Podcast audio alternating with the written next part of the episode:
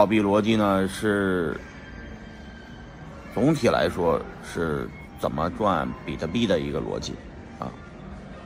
呃，比特币的逻辑呢，它大概的逻辑是你要看比特币这个对比别的币的汇率啊。当年以太坊涨，比特币呢涨得慢，那我就把比特币换成了以太坊。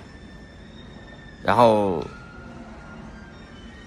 ICO 涨，以太坊不涨，我们就搞 ICO 赚以太坊币。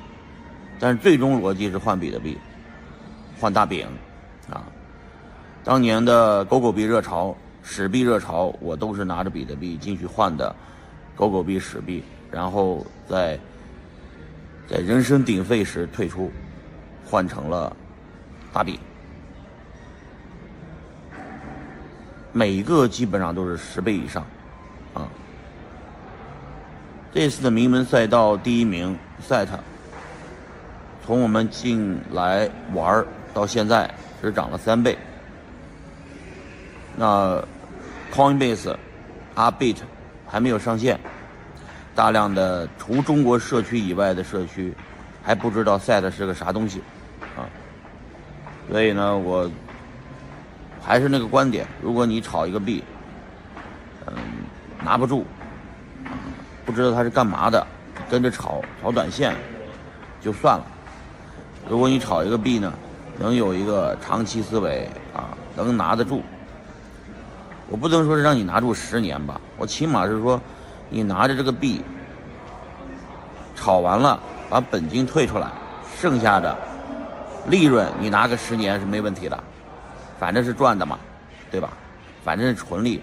其实比特币干到今天基本上是这个逻辑，就是很多人已经没有什么本金了，都是白赚的，所以比特币拿得住，就是核心是这个原因。这个赛特币出现到现在，市值才十五亿美金。你看看那交易额累计几十亿美金，这都换了多少手了？因为交易所上了杠杆儿上了合约，交易量放大非常厉害。这也不足为惧，呃，也不足为奇。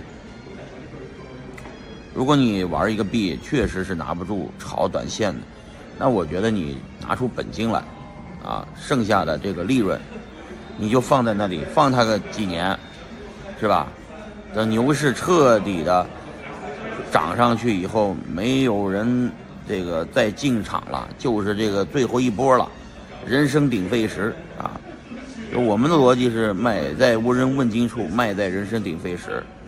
这个赛的币明显还不是人声鼎沸时，因为整个铭文在老外这边都不知道是啥啊，还在研研究。整个美国社区、韩国社区、日本社区、欧洲社区。